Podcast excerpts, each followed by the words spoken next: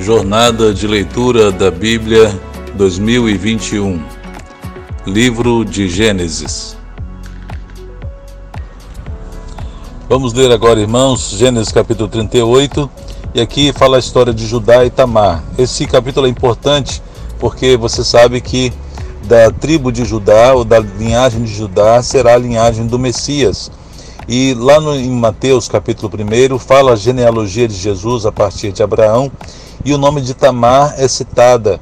E por isso é importante esse capítulo para que quando o nome dela for citado você possa entender. E de Judá e Tamar partem a linhagem que dá a origem ao Messias, o nosso Senhor Jesus. Verso 1. Por essa época, Judá deixou seus irmãos e passou a viver na casa de um homem de Adulão chamado Ira. Ali Judá encontrou a filha de um cananeu chamado Suá e casou-se com ela. Ele a possuiu, ela engravidou e deu à luz um filho, ao qual ele deu o nome de Er. Tornou a engravidar, teve um filho e deu-lhe o nome de Onã. Quando estava em Quesibe, ela teve ainda outro filho e chamou-o Selá. Judá escolheu uma mulher chamada Tamar para Er, seu filho mais velho. Veja, Tamar então era nora de Judá e ele tinha escolhido essa moça para ser a filha, a esposa do seu filho chamado Er, seu primogênito. Verso 7: Mas o Senhor reprovou a conduta perversa de Er, filho mais velho de Judá, e por isso o matou. O texto não diz o que Er fazia, mas algo que reprova, o Senhor reprovava, o Senhor reprovou e por isso lhe tirou a vida. Verso 8. Então Judá disse a Onã, que era o segundo filho: Case-se com a mulher do seu irmão, cumpra as suas obrigações de cunhado para com ela e dê uma descendência a seu irmão.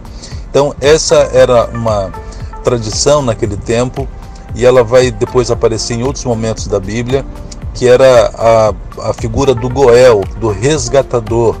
Quando uma mulher ficava viúva, ela deveria se casar ou dar-se como esposa ao parente mais próximo. No caso aqui é o caso é, que acontece Onan, que era o, irmão, o irmão logo seguinte, né, depois de Er, era o segundo filho de Judá. Então ele deveria como a cultura da época, casar-se com a sua é, cunhada, com a viúva do seu irmão, e assim os filhos que ele tivessem com ela seria considerado filhos do irmão mais velho falecido, e assim a linhagem da família continuava. Verso 9: Mas Onã sabia que a descendência não seria sua. Assim, toda vez que possuía a mulher do seu irmão, derramava o sêmen no chão para evitar que seu irmão tivesse descendência. Então veja, ele tinha relações com Tamar, mas ele não queria que ela engravidasse. E ele fazia esse procedimento que também aborreceu o Senhor. Verso 10. O Senhor reprovou o que ele fazia e por isso o matou também. Disse então Judá à sua nora Tamar: More como viúva na casa de seu pai, até que o meu filho Selá cresça porque pensou: ele também poderá morrer como os seus irmãos. Assim Tamar foi morar na casa do pai. Tempos depois morreu a mulher de Judá, filha de Suá. Aqui não cita o nome da esposa de Judá, né? Sempre fala a esposa de Judá como filha de Suá. Passado o luto, Judá foi ver os tosqueadores do seu rebanho em Tina com o seu amigo Irá o Adulamita. Quando foi dito a Tamar, seu sogro está a caminho de Timna para tosquear suas ovelhas. Ela trocou suas roupas de viúva, cobriu-se com um véu para se disfarçar e foi sentar-se à entrada de Enaim, que fica no caminho de Timna. Ela fez isso porque viu que, embora Selá já fosse crescido, ela não lhe tinha sido dada em casamento. Então veja, Selá já havia é, nascido, já estava crescido, mas como os dois filhos de Judá tinham morrido depois de se relacionarem com Tamar, ele ficou com receio de, de pedir a Selá que também se casasse com é, Tamar, com receio até de que ele morresse também. Verso 15: Quando a viu, Judá, então a Tamar estava sentada na entrada da cidade. Quando a viu, Judá pensou que fosse uma prostituta, porque ela havia encoberto o rosto e tinha tirado as roupas de viúva, né? Verso 16: Não sabendo que era a sua nora, dirigiu-se a ela à beira da estrada e disse: Venha cá, quero deitar-me com você. Ela lhe perguntou: O que você me dará para deitar-se comigo? Disse ele: Eu lhe mandarei um, cabrito, um cabritinho do meu rebanho. E ela perguntou: Você me deixará alguma coisa como garantia até que o mande? Disse Judá: Que garantia devo dar-lhe? Respondeu ela: O seu selo com o cordão e o cajado que você tem na mão. Ele os entregou e a possuiu, e Tamar engravidou dele. Ela se foi, tirou o véu e tornou a vestir as roupas de viúva. Judá mandou o cabritinho por meio de seu amigo Adulamita, a fim de reaver da mulher sua garantia, mas ele não a encontrou. E perguntou aos homens do lugar: Onde está a prostituta cultual que costuma ficar à beira do caminho de Enaim? Eles responderam: Aqui não há nenhuma prostituta cultual. Assim ele voltou a Judá e disse: Não a encontrei.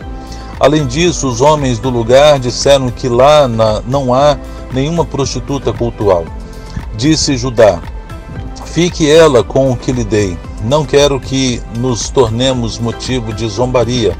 Afinal de contas, mandei a ela este cabritinho, mas você não a encontrou. Cerca de três meses mais tarde, disseram a Judá: Sua nora Tomar, sua nora Tamar prostituiu-se e na sua prostituição ficou grávida. Disse Judá: Tragam-na para fora e queimem-na viva. Então, naquele tempo, a, a, esposa, a mulher viúva, ela não poderia é, ter nenhum tipo de trabalho, de, de ofício, de ganho. Por isso, ela tinha, teria que ficar na casa do pai dela como viúva e até que ela se casasse com algum descendente da própria família. E como ela estava grávida, todos deduziram que ela havia se prostituído. Verso 25.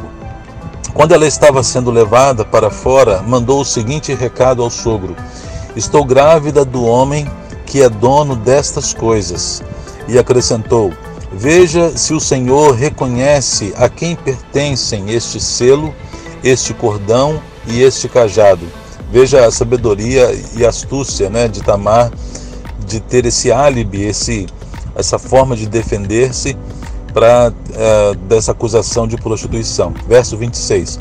Judá os reconheceu e disse: Ela é mais justa do que eu, pois eu devia tê-la entregue a meu filho Selá, e não voltou a ter relações com ela. Quando lhe chegou a época de dar à luz, havia gêmeos em seu ventre. Enquanto ela dava à luz, um deles pôs a mão para fora. Então uma parteira pegou um, filho, um fio vermelho e amarrou o pulso do menino, dizendo: Este saiu primeiro. Mas quando ele recolheu a mão, seu irmão saiu e ela disse: Então você conseguiu uma brecha para sair, e deu-lhe o nome de Pérez. Depois saiu seu irmão, que estava com um fio vermelho no pulso, e foi-lhe dado o nome de Zerá. Amém?